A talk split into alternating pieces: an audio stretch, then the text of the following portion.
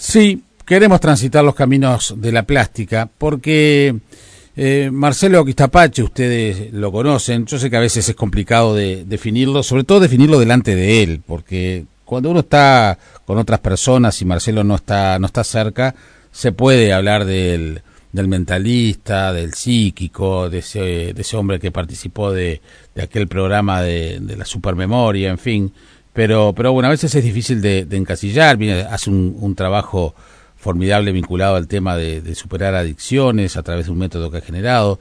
Para esas cosas él es muy conocido, pero hay una, hay una faceta que queríamos presentarles hoy, y por eso es la charla con, con Marcelo Aquistapache, que en realidad si hago un poco de memoria, es por donde yo lo conocí, como un, como un dibujante, como un hombre que a través de, de, los, de los dibujos, de los cuadros, transmitía mucho, mucho humor, con un estilo eh, quizás en aquella época, y estoy hablando de, de los 90, eh, poco transitado por parte de la, de la plástica, entonces nos parecía una, una buena cosa mostrar, ahora está de moda decir el lado B, yo no, no me gusta mucho la, esa, esa definición, pero sí por lo menos una, una cara este, poco difundida de, de Marcelo Quistapache. Marcelo, ¿cómo estás? Buen día. Hola, buen día, Jaime.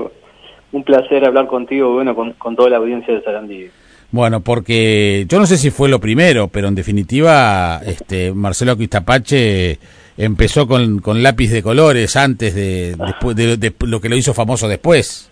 Sí, bueno, así fue como nos conocimos, ¿no? Exacto. Digo, el, el, arte, la, la, pintura, mis dibujos. Un común amigo.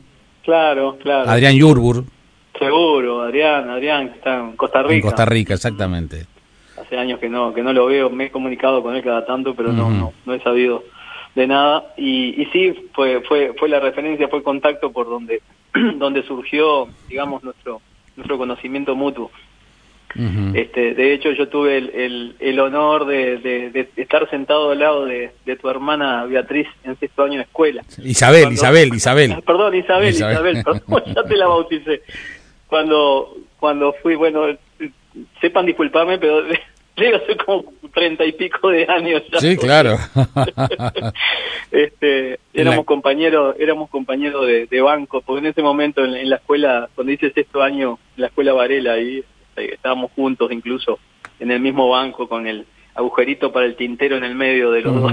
Es así, es así, pero pero bueno, este Marcelo Quistapache entonces este su, su vocación inicial era el tema de la publicidad, del dibujo, cómo, porque además también sos un sos un hombre que justamente no, so, no sos de San José, pese a que viviste tu infancia, ah, pero te, fuiste una suerte de nómade este por sí. todo por todo el país. Sí, sin duda, mi, mi, mi padre trabajaba en el banco, entonces si bien nací en Mercedes, hasta los seis años estuve en Mercedes, después no lo, lo, trasladaron a Durazno y bueno, y allí marchó toda la familia también, y entre ellas fui yo. Y luego de cinco años en Durazno, este, a mi padre lo envían a San José, y bueno, y allí fue también un poco el conocimiento de, de tu querida ciudad. Este, tuve seis años, después Tacuarembó y bueno, ya este, cuando vine a hacer facultad a Montevideo en el 85, estoy acá prácticamente. Uh -huh. eh, pero sos nacido, sos nacido en Montevideo. Soy nacido en Mercedes. En Mercedes. Yo soy mercedario. Uh -huh. este, todos mis hermanos, menos mi hermana más chica, que es de Durazno, este, Te pido por favor que orientes un poquito mejor el celular, Marcelo que tenemos alguna dificultad allí para, para escucharte. Mm, no, un poquito está complicado. Este, a ver ahora.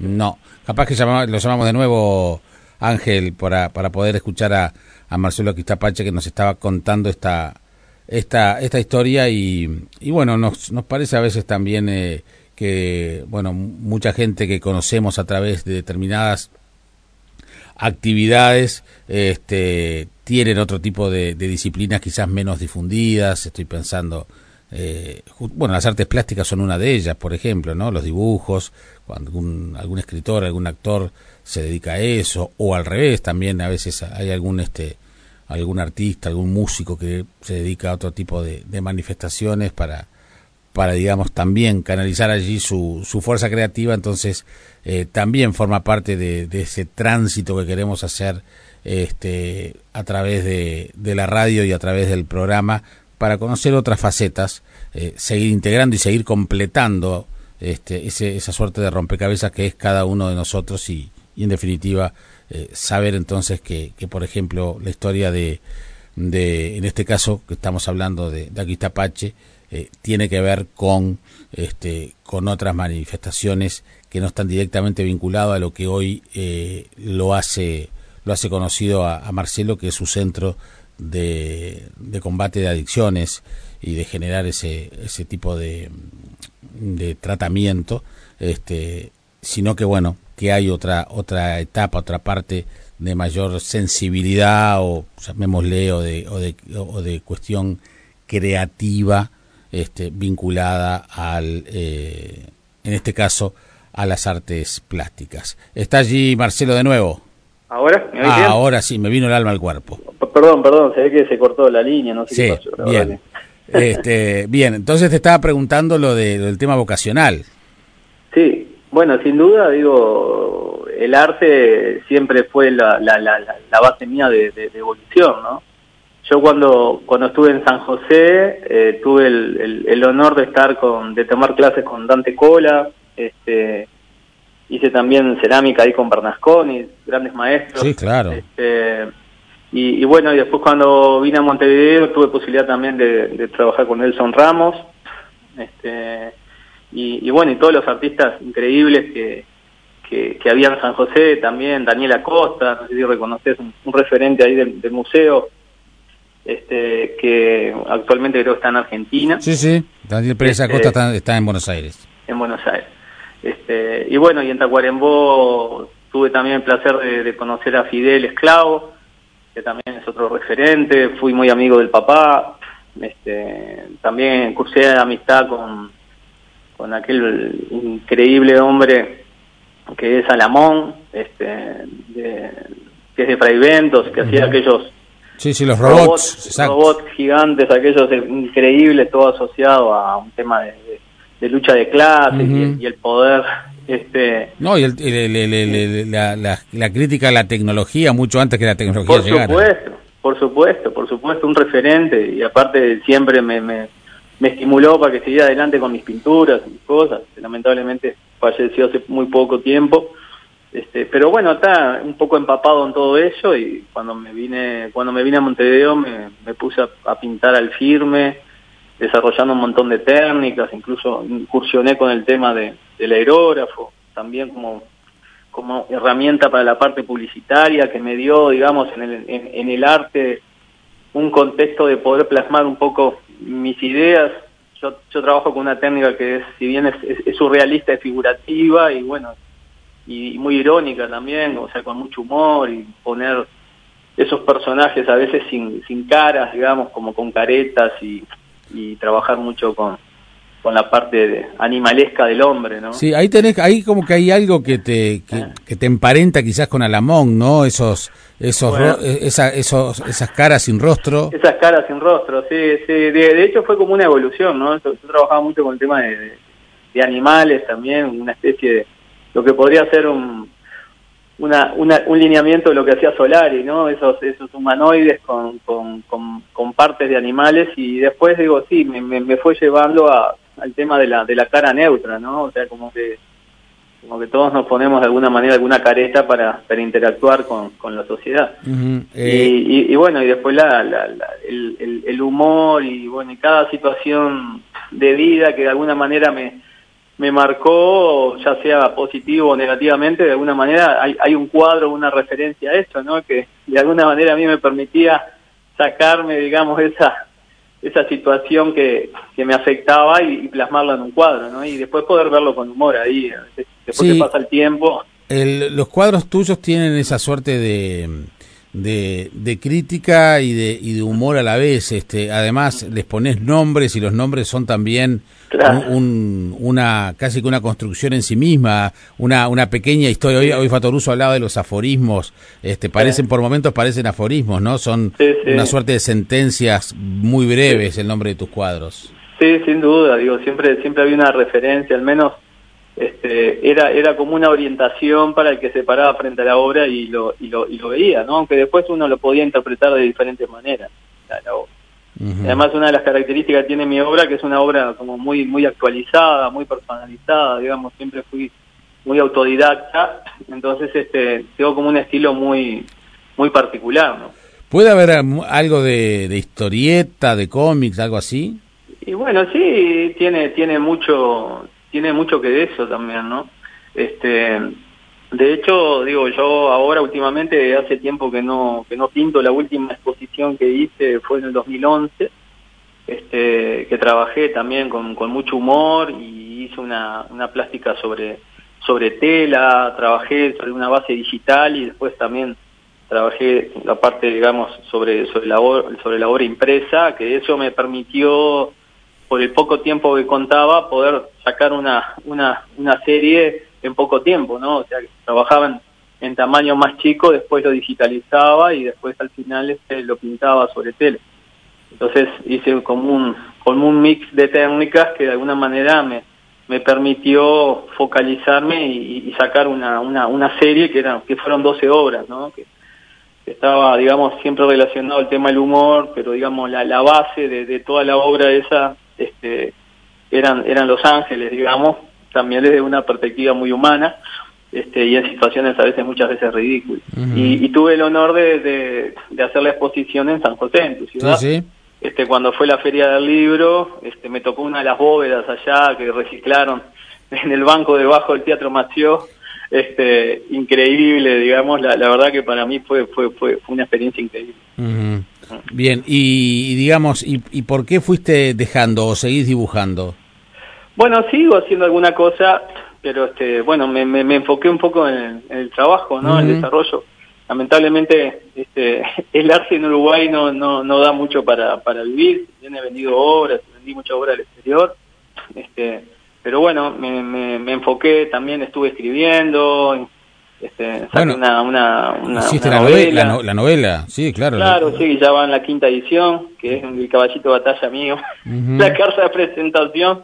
El enigma del Rosario. Esa novela.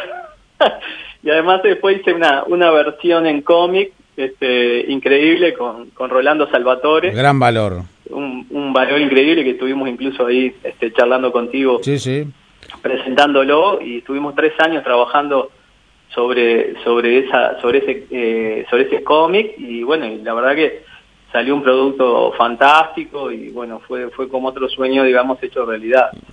Este inclusive el hecho de conocer a Salvatore él, se jubiló él trabajaba como caricaturista para el Observador.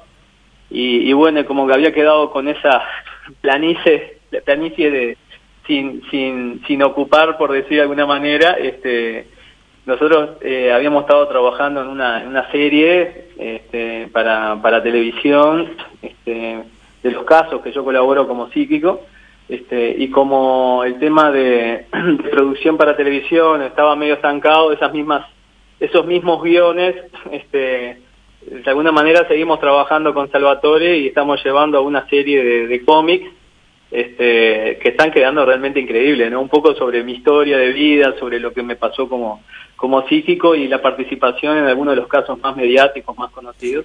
Este, estamos llevando eso a cómics y, está quedando realmente este, un, producto extraordinario. Es interesante cómo, eh, cómo siendo vos un hombre de, de la plástica, un hombre del dibujo, donde también tu forma, y, además invito a los oyentes simplemente, a, digamos, a, buscar tus dibujos, porque hay muchos en la, en, la web, este, eh, siendo un hombre, insisto, de la plástica, de, de, ese estilo muy cómic, como te decía, este digamos, haya recurrido a un tipo que también, como digo, Salvatore maneja muy bien los códigos, los, los códigos de la historieta que además son muy precisos. Este, no, no, es, tu, no es tu palo directamente, pero que, que, con, con, el, con los riesgos que asumís a veces en otros ámbitos, no hayas intentado meterte a, hacer vos la historieta. Bueno, sí, digo, de hecho me, me encantó la idea al principio, pero después, como, como te decía, por un tema de tiempo también, este, yo lo que estoy tratando siempre es de ir produciendo cosas sobre, sobre mi trabajo. En este caso, si bien yo no lo, no lo dibujo, tengo posibilidad de tener un maestro ahí como es Salvatore, que, que va desarrollando toda, toda esa creatividad que tiene y, y, el, y además tiene, tiene como un encanto místico relacionado al cómic tradicional, por eh, exacto, manera, ¿no? Bien, sí. Este, que tiene que tiene ese valor agregado, ¿no? Porque es como es como una reminiscencia a, los viejos cómics o hay cómics que, que todos de alguna manera los que tenemos más de de 40, 50 años este, tenemos en, la memoria y, y, es como es como una reminiscencia este, y tiene como un valor agregado. ¿no?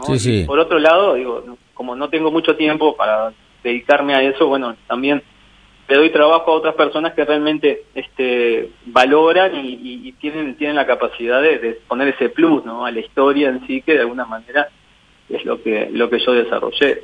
No, y es además este eh, me parece interesante eso también rescatar el, el trazo de la vieja guardia, de la vieja escuela.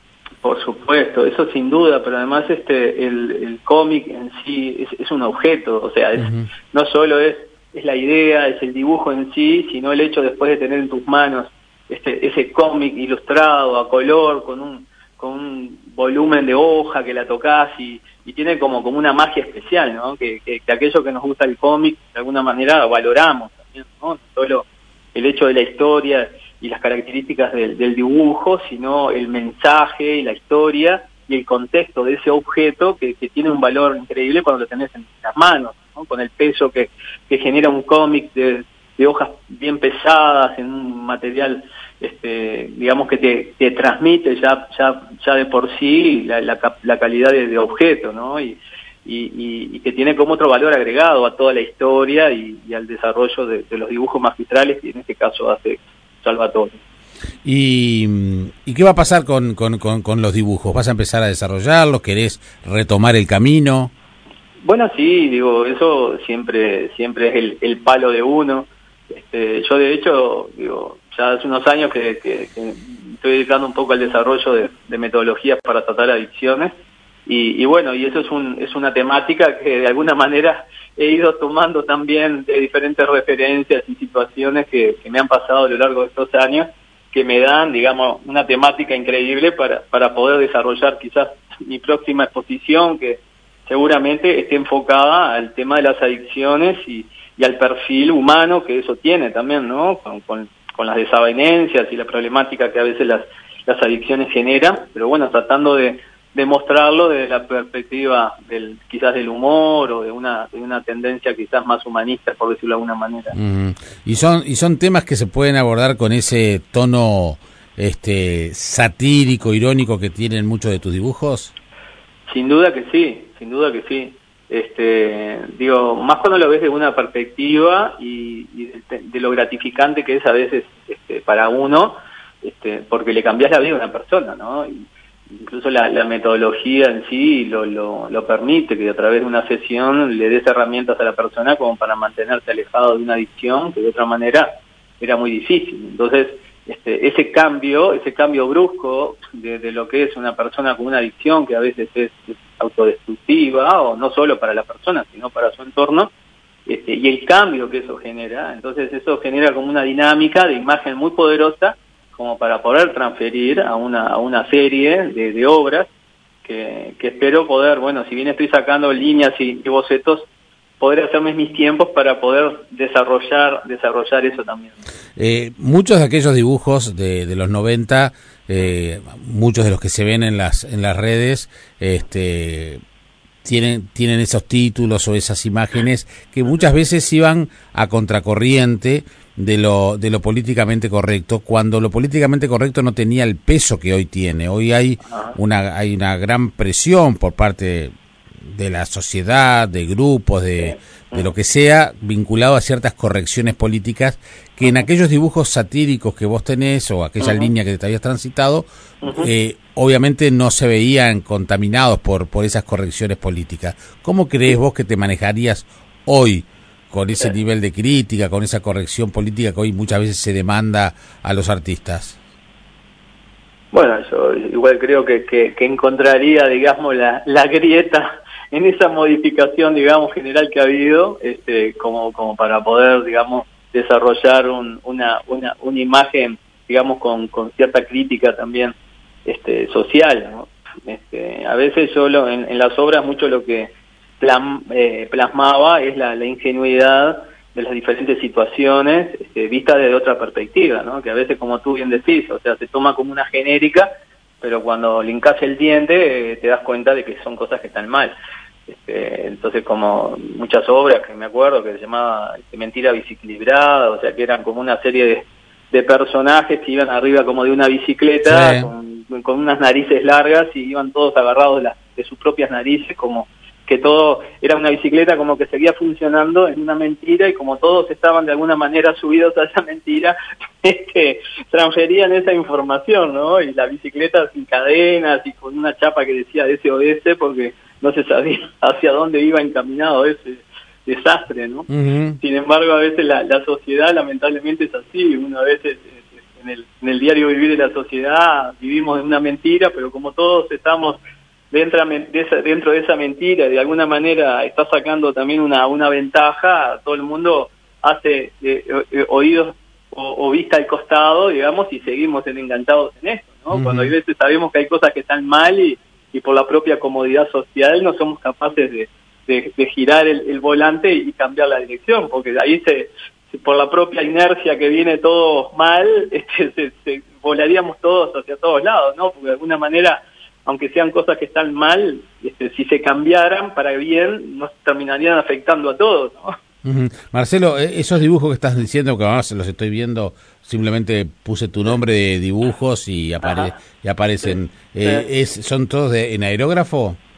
Bueno, sí, eh, la mayoría de ellos tienen el, la base de la base de, aerógrafo, pero se trabajaba con tintas, con acrílico, y después hay un montón de técnicas de, complemento como es el pastel graso, la, la, pluma, ¿no? Que es mi, mi, origen. Yo empecé trabajando todo con la, con la pluma y con la tinta china, ¿no? Entonces, este, eh, la, la, la, base del aerógrafo a mí lo que me permitió fue, fue, fue generar una cosa con mucho realismo y, y, también transferir a algo que podía ser relativamente frío, porque es más como el mundo de la publicidad, con todo el tema este, de, ilustración, este, complementarlo con, trazos plásticos, como puede ser el pastel o, el pincel o, diferentes líneas de, trabajo que, le daban un contexto más, más artístico.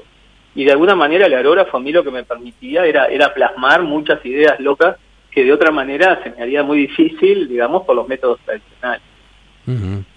Es así. Bueno, Marcelo, ojalá podamos ver pronto más, más dibujos tuyos, más, este, más, más creaciones, transitar ese camino que lo tenés un poco allí, este, eh, como una cosa más, este, más, más íntima y más secreta. Este, bueno, que, que, que, dejes, que dejes el enigma de la ilustración y la, y, la, y lo compartas con, con la gente. Te agradezco enorme, enormemente que nos hayas atendido, Marcelo. Un, placer, Jaime, y bueno, un fuerte abrazo a ti y a, toda la audiencia. Que pases muy bien.